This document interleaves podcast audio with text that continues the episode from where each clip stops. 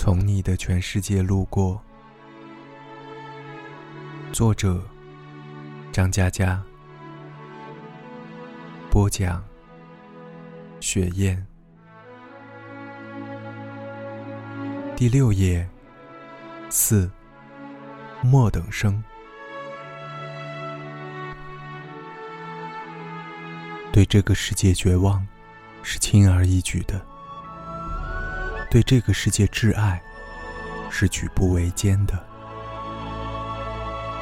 莫等生惠子，以男生的方位画一个坐标，跌跌撞撞杀出一条血路。二零一二年，我在曼谷郊边的巧克力镇，招待高中同学王慧。这是家迷幻如童话的饭馆。白色房子，静谧在草地。夜火灯烛，倒映在河边。往回流着大波浪，浅妆，笑意盈盈。经过的老外，不停地回头看他。次日，我要坐火车到春鹏，而他直飞香港，所以我们没有时间聊太多，也不用聊太多。一杯接一杯，互相看着，乐呵呵的傻笑。我说：“惠子，你不是末等生了，你是一等兵。”一九九七年，王慧坐我前排，格子衬衣，齐耳短发。有天，她告诉我，她暗恋一个男生。我问是谁，她说。你猜，文科班一共十八个男生，我连猜十七次都不对，只能是我了。这一下，我心跳剧烈。虽然他一副村姑模样，可是青春中的表白，总叫人心惊荡漾。这时候，他扭捏半天，说：“是隔壁班的袁心。”不带这样玩的好吗？隔壁班，我去你大爷的！香港回归的横幅挂在校园大门。七月一日举办“祖国，我回来了”演讲大赛，我跟王慧都参加。四十多名选手济济一堂，在阶梯教室做战前动员。学生会主席袁兴进来对我们训话。他走过王慧身边，皱着眉头说：“惠子，要参加演讲比赛，你注意点形象。”惠子一呆，难过的说：“我已经很注意了。”他只有那么几件格子衬衣，注意的极限，就是洗得很干净。后来，我知道他洗衣服更勤快了，每件。都洗到发白。袁心和一个马尾辫的女生聊得十分开心，从中国近代史聊起，一直聊到改革开放。最后，袁心对马尾辫说：“加油，你一定拿冠军。”惠子咬着笔杆，狠狠地对我说：“你要是赢了他，我替你按摩。”我大为振奋，要求他签字画押，贴在班级黑板报上。当天，通读中国近代史，一直研究到改革开放。次日，精神抖擞，奔赴会场，大败马尾辫。晚自习解散的时候，在全班甚之不武的叹息声中，我得意地趴在讲台，等待按摩。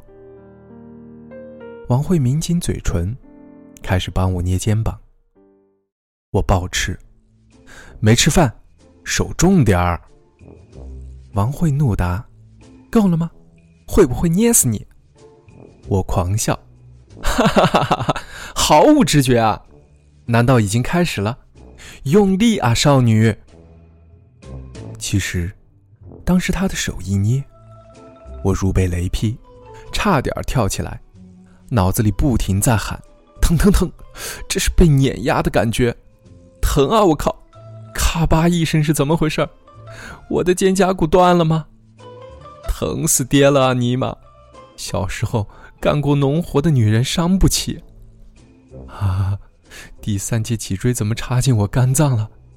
我快挺不住的刹那，惠子小声问我：“张佳佳，你说我留马尾辫，袁心会觉得我好看吗？”我不知道。难道一个人好不好看，不是由自己决定的吗？一九九八年，惠子的短发变成了马尾辫。惠子唯一让我钦佩的地方，是她的毅力。她的成绩不好，每天试题做的额头冒烟，依旧不见起色。可她是我见过最有坚持精神的女生，能从早到晚刷题海，哪怕一道都没做对，但空白部分填得密密麻麻，用五百个公式推出一个错误的答案，令我叹为观止。惠子离本科线差几十分，他打电话哭着说，自己要复读，家里不支持。因为承担不起复读的费用，所以他只能去连云港的专科。我呢，当时世界杯，高考期间，我在客厅看球赛，大喊：“进了，进了！”我妈在饭厅打麻将，大喊：“糊了，糊了！”荷兰队踢飞点球，他们低下头的背影，无比落寞。我泪如雨下，冲进饭厅，掀翻麻将桌，搅黄老妈的清一色。后来，后来那什么，第二年，我又考一次。一九九九年五月，大使馆被美国佬炸了。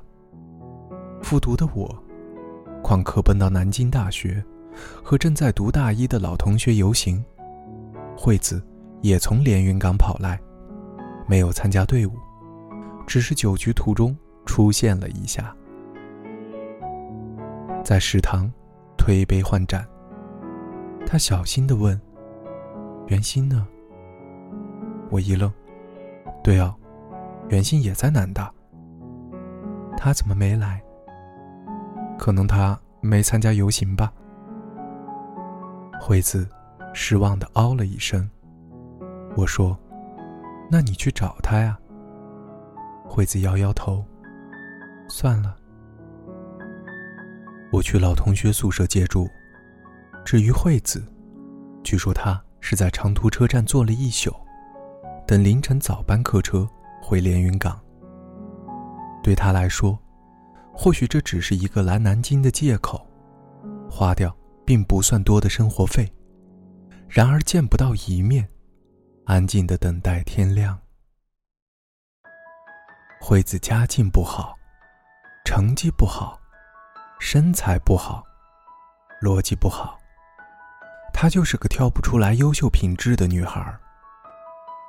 我一直想，如果这世界是所学校的话，惠子应该被劝退很多次了。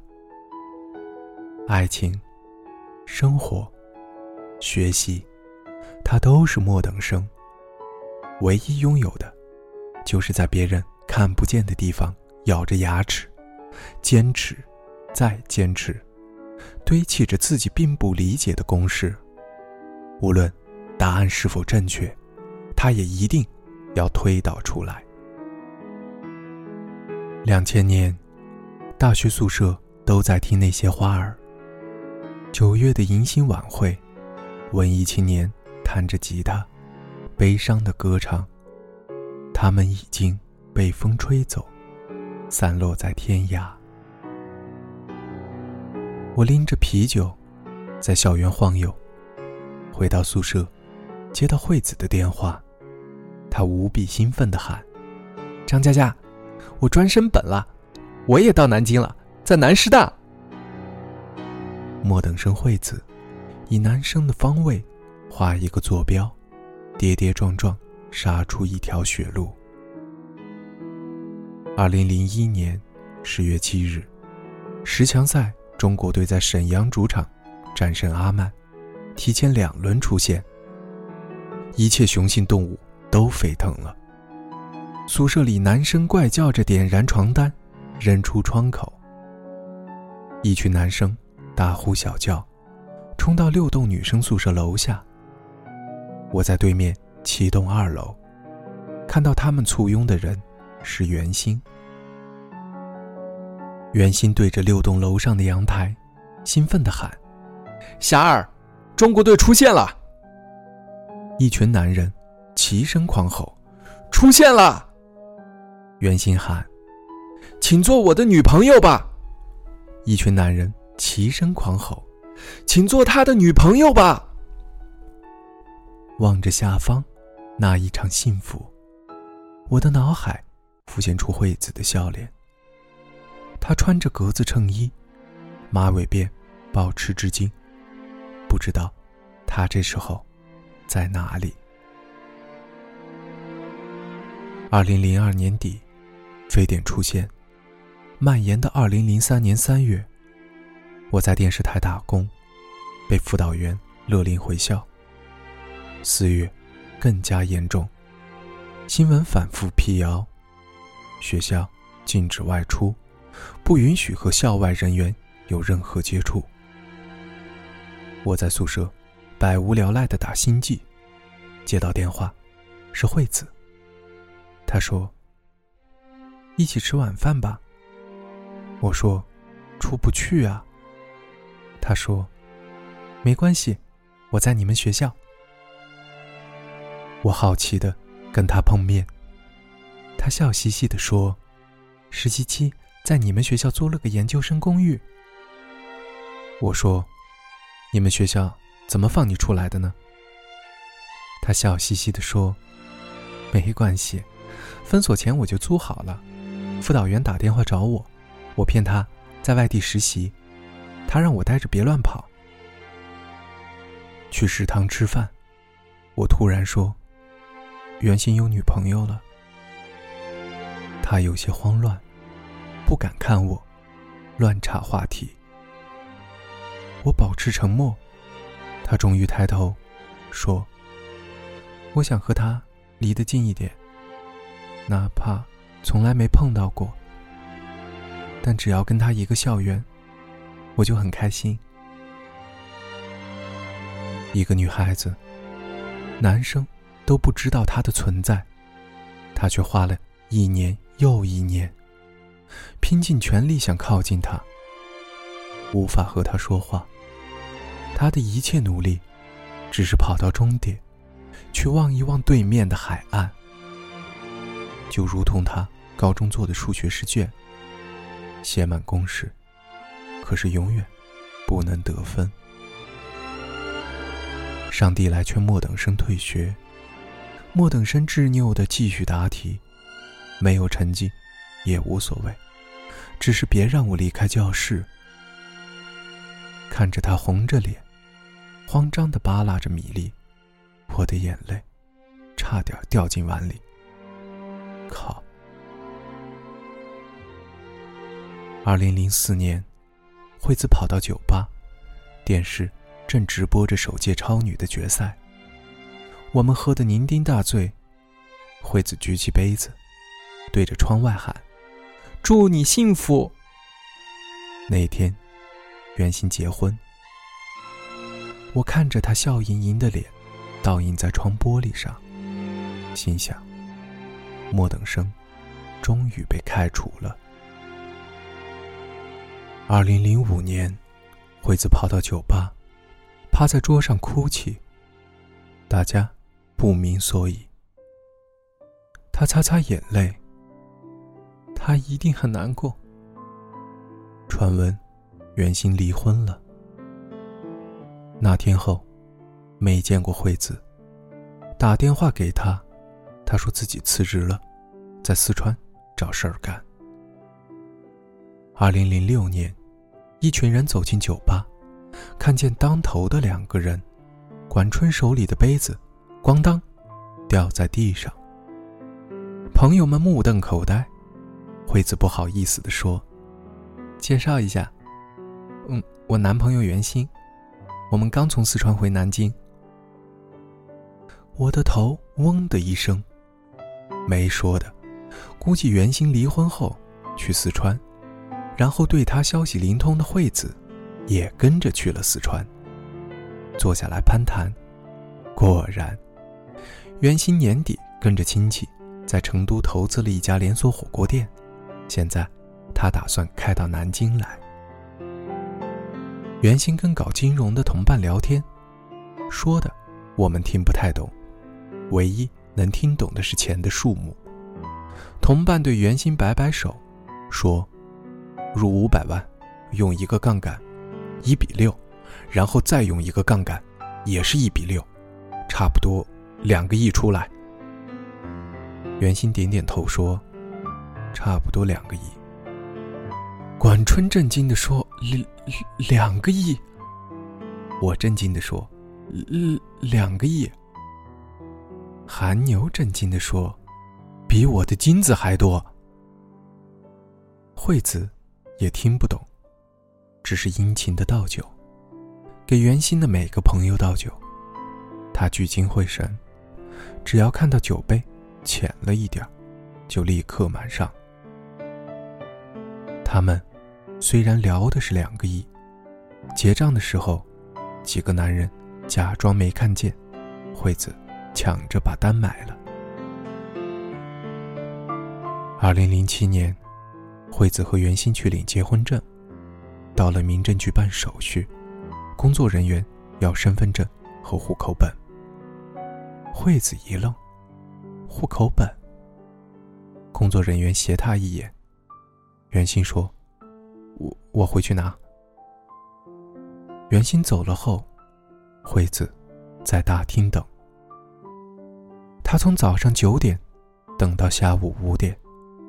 民政局中午休息的时候，有个好心的工作人员给他倒了杯水。惠子想，袁鑫结过一次婚。他怎么会不知道要带户口本呢？所以，袁鑫一定是知道的。也许，这是一次最后的拖延。很多人都喜欢这样，拖延到无法拖延才离开，留下无法收拾的烂摊子。只要自己不流泪，就不管别人会流多少泪。惠子站不起来。全身抖个不停，他打电话给我，还没说完，我和管春立刻打车冲了过去。惠子回家后，看到袁鑫的东西都已经搬走，桌上放着存折，袁鑫给他留下十万块，还有一张字条。其实我们不合适，保重。大家相对沉默无语。惠子缓缓站起身，一言不发，就往外走。惠子伸出手，管春把车钥匙放他手心。他开着车，我们紧跟在后，开向一家火锅店。火锅店生意很好，门外板凳坐着等位的人，店里热闹万分。服务员东奔西跑，男女老少涮得面红耳赤。惠子大声喊：“袁鑫！”他的身影立刻被淹没在喧哗里。惠子随手拿起一杯啤酒，重重砸碎在地上，然后又拿起一杯，再次重重砸碎在地上。全场安静下来。惠子看见了袁鑫，他笔直的走到他面前，说：“连再见也不说。”袁鑫有点惊慌，环顾满堂安静的客人，说：“我们不合适。”惠子定定看着他，说：“我只想告诉你，我们不是二零零五年在成都偶然碰到的。我从一九九七年开始喜欢你，一直到今天下午五点，我都爱你，比全世界其他人加起来更加爱你。”他认真的看着袁心，说：“我很喜欢这一年。”是我最幸福的一年。可你，并不喜欢我。希望这一年，对你没有太多的困扰。不能做你的太太，真可惜。那，再见。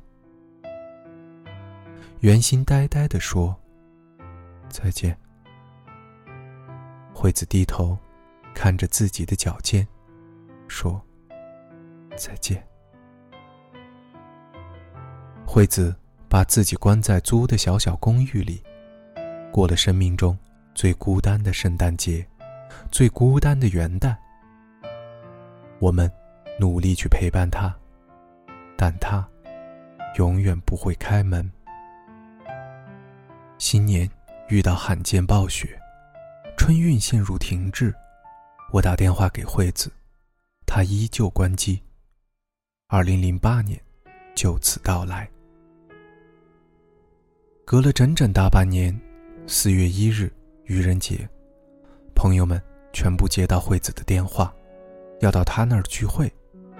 大家蜂拥而至，冲进惠子租的小公寓。他的脸浮肿，肚子巨大，一群人大惊失色，面面相觑。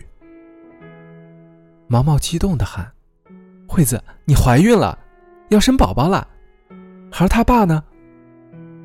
毛毛突然发现我们脸色铁青，他眨巴眨巴眼睛，哇的一声嚎啕大哭，抓住惠子的手，喊：“为什么会这样？”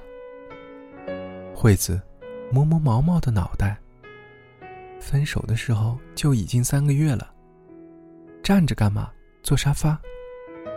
我们挤在沙发上，惠子清清嗓门说：“下个月孩子就要生了，用的东西你们都给点主意。”他指挥管春打开一个大塑料袋，里边全是纸尿裤，皱着眉头说：“到底哪种适合宝宝的皮肤呢？”这样，你们每人穿一种，有不舒服的。坚决不能用。我捧着一包，颤抖着问：“那我们要穿多久？”惠子一愣，拍拍我手上的纸尿裤。我低头一看，包装袋上写着“美好新生一百天”。我差点哭出来，要穿一百天。惠子说：“，宝宝穿一百天，你们穿一天。”明天交份报告给我，仔细说说皮肤的感受，最好不少于一百字。我们聊了很久，惠子有条不紊的安排着需要我们帮忙的事情，我们忙不迭的点头。可是，毛毛一直在哭。惠子微笑着说：“不敢见你们，因为我要坚持生下来。”我说：“生不生是你自己的事情，养不养是我们的事情。”惠子摇头：“养也是我自己的事情。”离开的时候，毛毛走到门口，回头看着安静站立的惠子，抽泣着说：“惠子，怎么过来的？惠子。”你告诉我，你怎么过来的？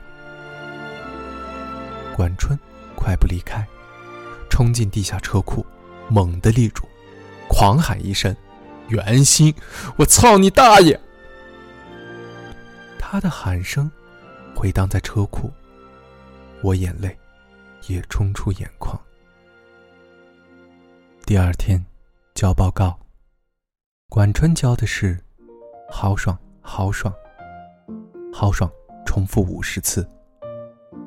我教的是，好爽，就是上厕所不小心撕破，卡住拉链，第二次上厕所，拉链拉不开，我喝多了，就尿在裤子里了，幸好穿了纸尿裤，唉，特别悲伤的一次因果。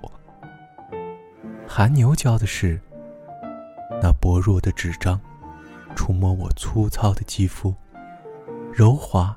如同空气，我抚摸过无数的女人，第一次被纸尿裤抚摸，心灵每分钟都在站立，感受到新生，感受到美好，感受到屁股的灵魂。惠子顺产，一大群朋友坐立不安的守候，看到小朋友的时候，所有人。都哭得不能自已，只有精疲力竭的惠子依然微笑着。毛毛陪惠子坐月子，每次我们带着东西去他家，总能看到两个女人对着小宝宝傻笑。韩牛熟练的给宝宝换纸尿裤。嗯，对，是韩牛，不是我们不积极，而是他。不允许我们分享这快乐。二零零九年，韩牛群发短信：“谁能找到买学区房的门路？”我回：“不结婚先买房，写谁的名字？”韩牛回：“靠，大老爷们儿结不结婚都要写女人的名字。”二零一二年的巧克力镇，高中同学王慧坐在我对面。东南亚的天气，热烈而自由。黄昏，像燃着金色的披萨。惠子，不是短发，不是马尾辫，是大波浪。王慧给我看一段韩牛刚发来的视频。韩牛和一个五岁的小朋友对着镜头在吵架。韩牛说：“儿子，我好穷啊。”小朋友说：“穷会死吗？”韩牛说：“会啊，穷死的。我连遗产都没有，只留下半本小说。”小朋友说：“那我帮你写。”韩牛说：“不行，这本小说叫躲债，你不会写。”小朋友哇的哭了，一边哭一边说。爸爸，不要怕，我帮你写还债。王慧乐不可支。记忆里的他，曾经问我留马尾辫会好看吗？现在，他卷着大波浪，曼谷近郊的黄昏，做他的背景，深蓝跟随一片灿烂。像燃着花火的油脂，浸在温暖的水面。对这个世界，绝望是轻而易举的；对这个世界，挚爱是举步维艰的。你要学会前进，人群川流不息，在身边像晃动的电影胶片。你怀揣自己的颜色，往一心要到的地方。回头，可以看见放风筝的小孩子，他们有的在广场奔跑欢呼，有的在角落暗自神伤。越是遥远身影，越是暗淡。他们要想的，已经跟你不一样了。收音机放的歌曲已经换了一首。听完这首歌，你换了街道。你换了夜晚，你换了城市，你换了路标，你跌跌撞撞，做挚爱这个世界的人。马尾辫，还是大波浪，好不好看，不是由自己决定的吗？对的。所以，惠子，你不是末等生，你是一等兵。